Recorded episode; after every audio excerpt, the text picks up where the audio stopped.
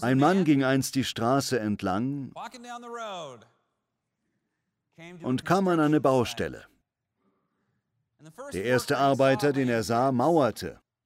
Er fragte, was bauen Sie hier? Der Maurer sagte, ich baue eine Mauer. Der Mann lief weiter, sah einen anderen Mann, der glücklicher dabei aussah, was er machte, auch mauern, und fragte ihn, was bauen Sie?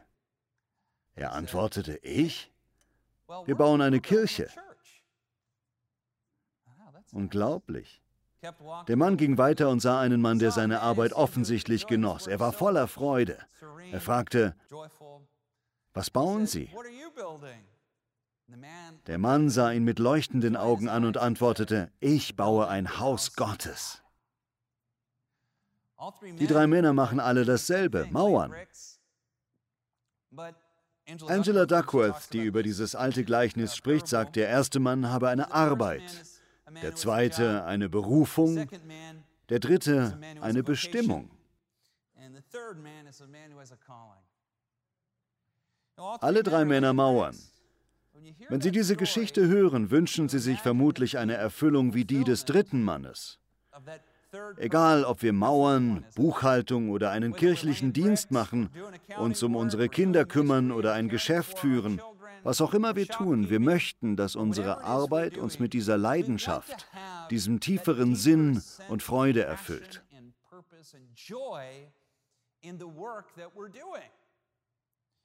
Darüber möchte ich heute sprechen.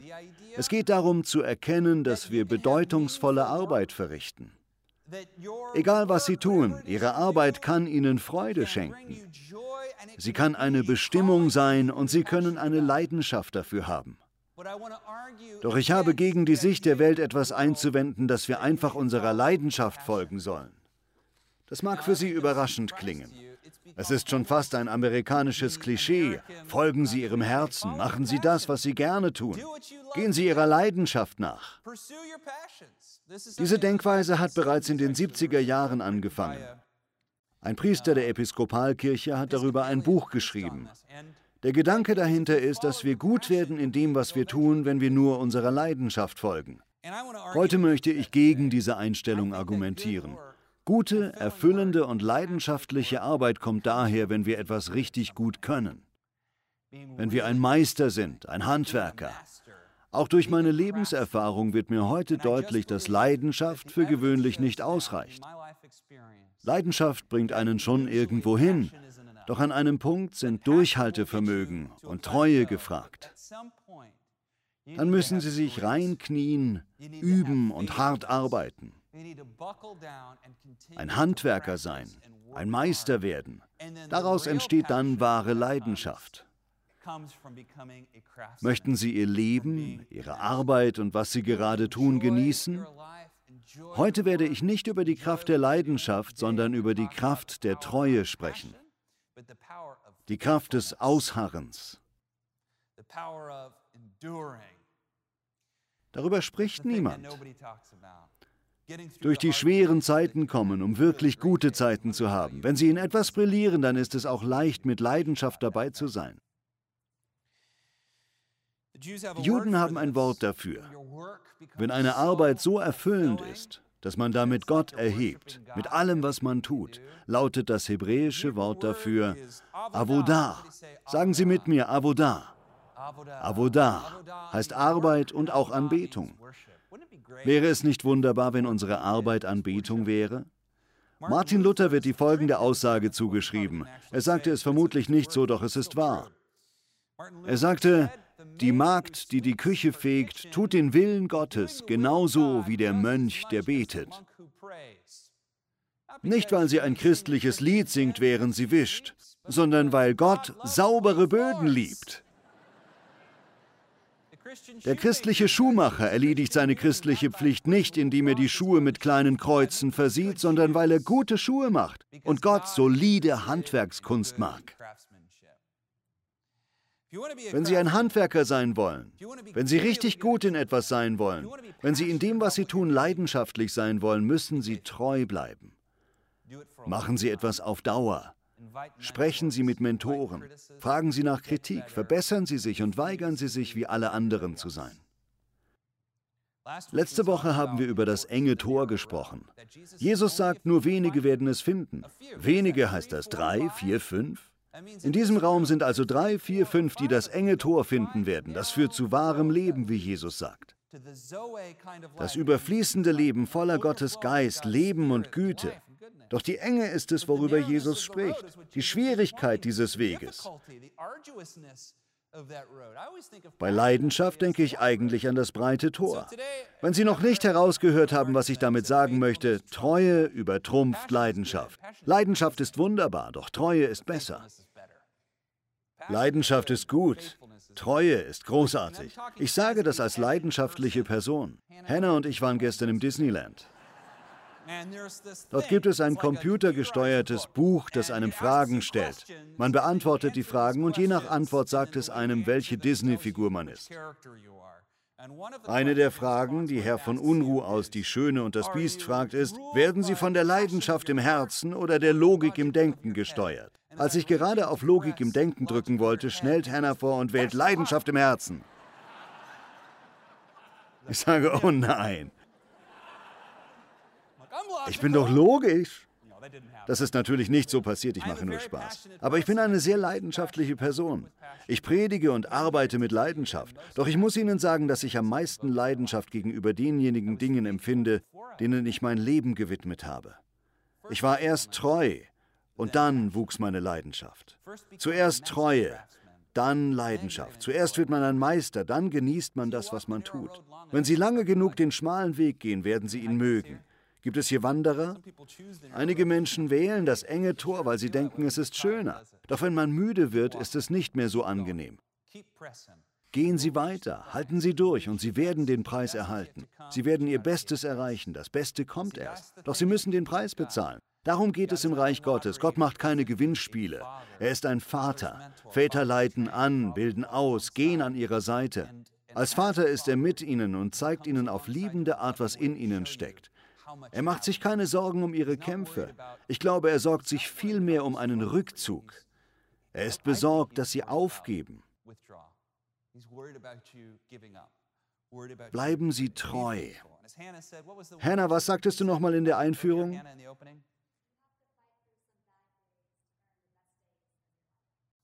Genau.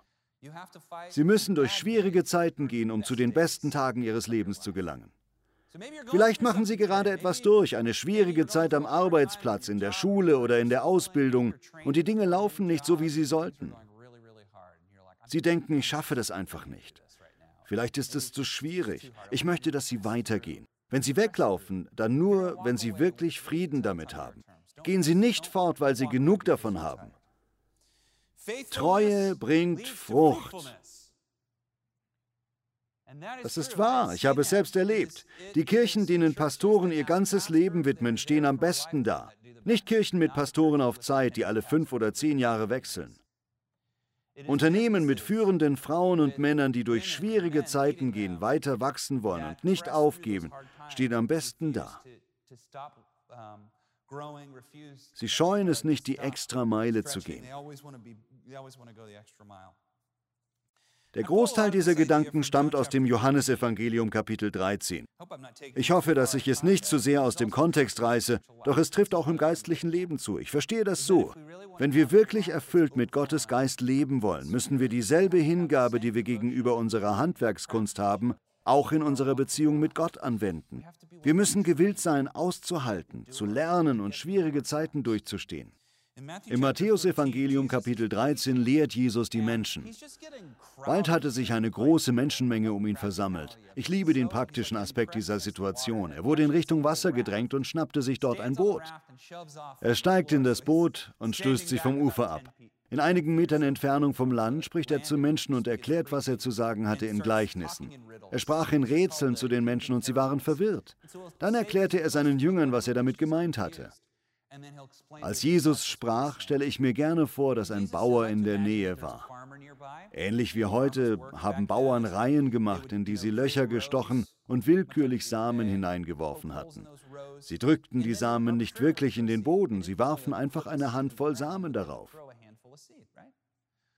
Wenn man selber Weizen sät, kann man das auch wirklich sehen. Ich stelle mir vor, wie Jesus sagt, schaut euch diesen Bauern an. So funktioniert es mit dem Reich Gottes. Stellen Sie sich einen Bauern mit einem großen Hut vor. Treu säte er draußen Tag für Tag Samen. Seine Umhängetasche auf der Schulter nimmt er eine Handvoll Samen und verteilt sie. Genauso. Jesus sagte, ein Bauer ging aufs Feld, um Getreide zu säen. Irgendwie ist das ziemlich willkürlich. Die Samen landen überall. Ein paar Körner fielen auf den Weg. Damals war eine Straße auf einem Bauernhof keine richtige Straße, sondern vielmehr ein Bereich, der niedergetrampelt war. Es gibt Zeiten, in denen wir niedergetrampelt werden, besonders von religiösen Menschen. Unsere Herzen verhärten sich. Wir lehnen es ab. Glaube einfach nicht daran. Das mache ich nicht länger mit. Ich mache etwas anderes. Kinder von Pastoren sind oft so. Menschen, die in einer Kirche, in einer sehr strengen Umgebung aufwachsen, können auch so werden. Ich erinnere mich, wie mein Großvater sagte, viele tragen dazu bei, dass eine Pflanze wächst. Einige pflanzen den Samen, manche pflegen ihn, andere bringen die Ernte ein. Doch meine Aufgabe ist es, den Acker zu pflügen. Er wollte zu einem Menschen werden, der die Herzen der Menschen aufbricht, damit sie Gottes Liebe erfahren können. Ich finde das großartig. Ich finde, auch wir machen das als Kirche. Jesus sagte, ein paar von den Körnern fielen auf den Weg, sofort kamen die Vögel und pickten sie auf. Was heißt das? fragten sich bestimmt alle, aber ohne Erklärung fährt Jesus fort. Andere Körner fielen auf felsigen Boden. Die Saat ging zwar schnell auf, als dann aber die Sonne am Himmel hochstieg, vertrockneten die Pflänzchen. Sie fragten sich wohl, was bedeutet das jetzt? Wieder lieferte Jesus keine Erklärung. Wieder andere Körner fielen ins Dornengestrüpp. Doch dieses hatte die junge Saat bald überwuchert, sodass sie schließlich erstickte. Die übrigen Körner fielen auf fruchtbaren Boden und brachten Ertrag. Als er sich später mit seinen Jüngern unterhielt, fragten sie ihn bestimmt, Rabbi, was bedeutet das alles? Das ist doch absurd. So lautet doch die griechische Übersetzung, nicht? Wirklich eigenartig, Rabbi. Wie vorhin erwähnt, sagte Jesus, dass der Teufel bei dem verhärteten Herzen kommt und die Saat aus dem Herzen reißt. Doch ich möchte über die nächsten beiden sprechen, denn ich erkenne mich darin selbst wieder. Oft denken wir, hier geht es um die Heilsbotschaft, doch Jesus geht es nicht darum. Es geht um das Wort Gottes. Gottes Wort wird jeden Tag gepredigt. Es gibt Millionen Podcasts über Gottes Wort. Die Bibel ist uns jederzeit zugänglich. Gottes Wort wird durch Offenbarung verstanden. Gott spricht immer zu uns und es gibt vier Wege darauf zu antworten. Wir können unsere Herzen gegenüber Gott verhärten, wir können das Wort mit Freude empfangen, aufblühen und doch verwelken, wir können es von den Dornen ersticken lassen oder wir können daraus Ernte einbringen. Mit den letzten beiden habe ich am meisten Mühe, deshalb möchte ich darüber sprechen. Zuerst zu den Menschen, die wie der Felsi geboten sind. Sie nehmen die Botschaft mit Begeisterung auf. Das ist Leidenschaft. Ich bin leidenschaftlich mit Jesus unterwegs. Freue mich über das, was kommt, über den neuen Job. Ich werde Gitarre spielen lernen.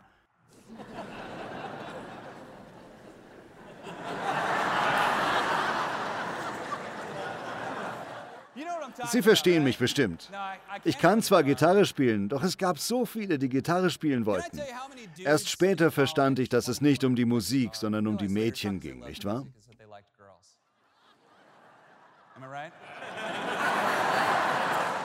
Bestimmt.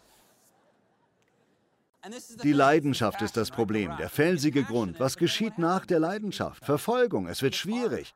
Was machen Sie dann? Sie verkümmern. Dann gibt es das Korn, das fällt, wächst, Wurzeln schlägt und so gut gedeiht. Doch dann überwuchern Dornen den Boden. Was sind diese Dornen? Jesus nennt zwei Wörter, Sorgen und Reichtum. Haben Sie diese Worte schon mal zusammen gehört? Ich dachte, wenn man reich ist, hat man keine Sorgen. Gibt es hier reiche Leute ohne Sorgen? Unwahrscheinlich, denn ich kenne ein paar. Reichtum nimmt die Sorgen nicht weg. Sorgen und Reichtum. Sie kommen voran. Mit Ihrem Unternehmen steht es gut, Ihr Glaube wächst und wird genährt, doch es geht Ihnen finanziell so gut, dass Sie in den Belastungen des Alltags stehen bleiben. Das Wort Gottes, die Bestimmung, die Gott auf Sie gelegt hat, wird zerstört. Es geht um den Samen, der auf fruchtbaren Boden fällt. Boden bleibt nicht gut, wenn Sie sich nicht darum kümmern. Ich erinnere mich an meinen Großvater Pursley. Er lebte eine Zeit lang bei uns in Oklahoma und hatte einen Garten. Er kümmerte sich sehr gut darum. Er warf nichts fort. Kaffeesatz, Eier, auch wenn es ekelhaft war, er würde es in den Garten tun, damit der Samen gedeihen kann. Er hatte einen Garten mit Tomaten und allem. Als sie nach Missouri zogen, behielten wir den Garten. Was geschah? Aus dem Nichts, boom, schoss überall Unkraut hervor. Wenn Sie fruchtbaren Boden möchten, wo Ihre Samen wachsen können, müssen Sie sich darum kümmern. Sie müssen jeden Tag daran arbeiten. Sie müssen ihn pflegen. Guter Boden bleibt nicht fruchtbar, wenn Sie sich nicht darum kümmern. Machen Sie es wie der Bauer, wie der Handwerker, wie der Maurer. Hören Sie auf zu glauben, es müsse immer leicht sein. Glauben Sie, dass es einfacher wird, wenn Sie zu üben beginnen. Lernen Sie Disziplin zu lieben. Lernen Sie die Frucht der Treue und der Ausdauer zu lieben. Sagen Sie, ich werde in fünf, zehn, zwanzig Jahren noch hier sein und es besser machen als heute. Auch wenn es schwierig wird, verspreche ich leidenschaftlich zu sein, wenn das 20. Jahr kommt. Denn Sie werden der oder die Beste darin sein. Sie werden einer von wenigen sein. Nicht, weil es um Leidenschaft geht, es geht um Ihre Treue. Das Geschenk dieser Treue ist die natürliche Leidenschaft für etwas in Ihrem Leben. Ist das nicht wunderbar? Ein Jünger zu sein heißt diszipliniert zu sein. Ein Jünger heißt jemand mit Disziplin, eine ausgebildete Person. Ausgebildet zu werden heißt, etwas zu tun, das nicht natürlich ist. Leidenschaft ist natürlich, Treue nicht. Spaß, Freude, Unterhaltung sind natürlich. Etwas zu tun, was schwierig ist, nicht. Es ist nicht natürlich, einen McFlurry mit Oreo abzulehnen. Die sind nämlich wirklich lecker. Es ist nicht natürlich, Tonleitern rauf und runter zu spielen. Wir haben letztes Jahr darüber gesprochen, Musiker wissen das am besten. Ihre Leidenschaft für etwas bringt sie nur auf eine bestimmte Ebene. Wenn Sie musikalisch so drauf sein möchten wie die Musiker hier, müssen Sie durch die schwierigen Zeiten hindurch. Als ich Klavier spielen lernte, musste ich einige Stücke von Rachmaninow spielen. Ich kann das nicht, das ist schrecklich, dachte ich mir damals. Bei Musik stellt das Üben wirklich den schwierigsten Teil dar. Ein Teil in ihnen, nicht die Leidenschaft, sagt, nein, ich werde nicht aufgeben. Das ist Treue. Leidenschaft kommt, wenn sie durch die schwierigen Zeiten gegangen sind. Leidenschaft ist, wenn sie alles perfekt können und nicht auf das Notenblatt schauen müssen. Sie können aus ihrem Herzen spielen. Um diese Erfahrung zu machen, benötigen sie Disziplin und Übung. Sie müssen daran festhalten. Einer der allergrößten Fehler, den wir jungen Leuten heute beibringen, ist leidenschaftlich in etwas zu sein und ihnen dann nicht beizubringen, treu zu sein. Sehen Sie sich die erfolgreichsten Leute auf der Welt an. Fast alle sind zufällig dort, wo sie jetzt sind. Sie sagen, ich wurde Ingenieur, eigentlich wollte ich das gar nicht, doch ich zog es durch und erhielt mein Diplom. Dann dachte ich mir, ich könnte ein Programm erstellen. Ich habe daran gearbeitet und wurde immer besser darin. Ich wurde gefördert und dann, unglaublich, je besser ich wurde, desto mehr begann ich es zu genießen. Fünf Jahre später habe ich Amazon gegründet. Das ist jetzt fiktiv. Es könnte aber in etwa stimmen, denn solche Geschichten gibt es. Es ist nicht natürlich, unsere Feinde zu lieben. Es ist nicht natürlich, Menschen zu vergeben, die einem wehgetan haben. Es ist nicht natürlich, nicht zu hetzen. Es ist nicht natürlich, ohne Angst zu leben. Es ist nicht natürlich, einen Unterschied in der Nachbarschaft zu bewirken. Wenn Sie das tun wollen, müssen Sie üben. Sie müssen das enge Tor wählen. Das Beste steht noch bevor, doch Sie müssen treu sein. Auf den ersten Blick und am Ende macht es Freude, doch mittendrin nicht so ganz. Bleiben Sie dran und Sie werden es schaffen. Ein Mann namens Cal Newport schrieb ein gutes Buch zu einer ähnlichen Thematik. Viele Recherchen zeigen, dass ich damit recht habe. Den Namen des Buches habe ich vergessen. Es war ein Zitat von Steve Martin. Ich habe es mir aufgeschrieben. So good, they can't ignore you. Sei so gut, dass sie dich nicht ignorieren können. Der einzige Weg, gut zu sein, ist ausgebildet zu werden und diszipliniert zu sein, um die Freiheit genießen zu können, die durch Übung kommt.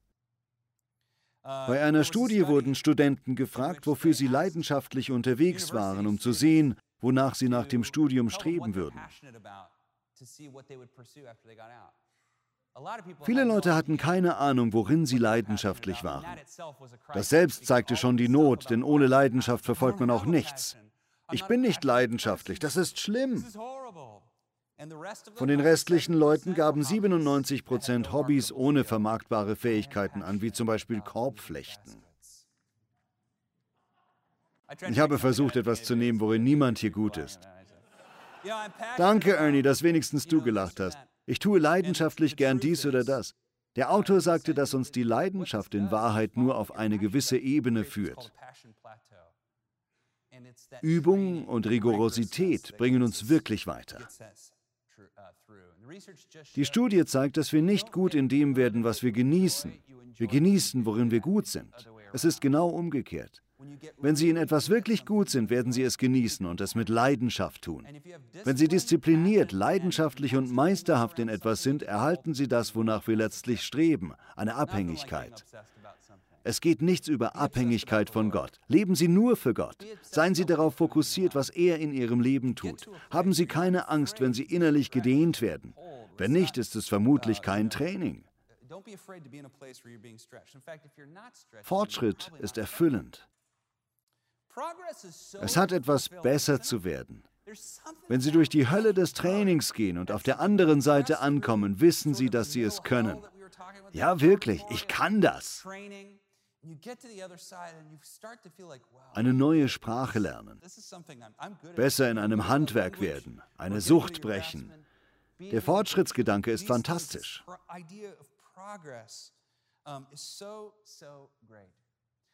Wenn Sie wirklich das Leben leben möchten, das Gott Ihnen bereitet hat, brauchen Sie keine Angst vor Schmerzen zu haben. Sie sollen sich nicht selbst quälen, doch Sie können damit anfangen, Schmerzen anzunehmen und als Zeichen des Wachstums zu sehen. Dieses innere Dehnen und das Ringen in schwierigen Zeiten macht uns besser. Wie Hannah bereits sagte, müssen wir schlechte Tage durchlaufen, um zu den besten Tagen zu kommen. Genau das sagt uns Jesus. Wer nun auf das hört, was ich gesagt habe und danach handelt, der ist klug. Man kann ihn mit einem Mann vergleichen, der sein Haus auf felsigen Grund baut. Wenn ein Wolkenbruch niedergeht, das Hochwasser steigt und der Sturm am Haus rüttelt, wird es trotzdem nicht einstürzen, weil es auf Felsengrund gebaut ist. Üben Sie jetzt, bevor die schweren Zeiten kommen. Machen Sie sich bereit, bauen Sie Ihr Leben auf dem Evangelium auf, bevor die schwierigen Tage kommen, damit Sie stehen bleiben und es durchstehen. Trainieren Sie Ihren Geist. Wenn Sie wirklich für den Herrn leben und ein Jünger von Jesus sein wollen, bauen Sie etwas in Ihr Leben ein, um im Herzen Jesus immer ähnlicher zu werden. Lernen Sie Bibelverse auswendig. Nehmen Sie sich Zeit, um darüber zu meditieren. Nehmen Sie sich eine Zeit der Stille und Abgeschiedenheit. Sie sollten dabei unbedingt auch etwas in Ihr Leben integrieren, das Sie eigentlich nicht gerne tun, um das zu trainieren. Üben Sie eine Fertigkeit, egal wie alt Sie sind. Suchen Sie etwas, das Sie lernen können. Vielleicht gibt es da etwas in Ihrem Leben, das Sie gerne machen möchten. Trainieren Sie es und bleiben Sie treu. Liebe Freunde, vor allem möchte ich, dass Sie wissen, dass Treue viel Frucht bringt. Leidenschaft ist großartig, ich liebe Leidenschaft. Doch wenn Sie sich mehr natürliche Leidenschaft in Ihrem Leben wünschen, müssen Sie richtig gut in etwas werden. Möchten Sie Leidenschaft für Jesus haben? Üben Sie sich im Reich Gottes. Verbringen Sie Zeit mit Jesus. Verbringen Sie Zeit mit Menschen, die wie er sind. Suchen Sie sich einen Mentor, der Ihnen hilft zu wachsen und mehr wie Jesus zu werden. Es kann Jahre dauern, doch mit der Zeit werden Sie sehen, wie reiche Frucht es in Ihrem Leben trägt. Ich werde jetzt für Sie beten. Herr, danke, dass du uns liebst.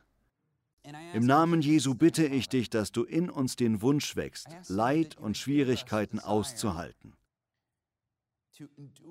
Hilf uns, Schwierigkeiten anders zu sehen, als es die meisten tun.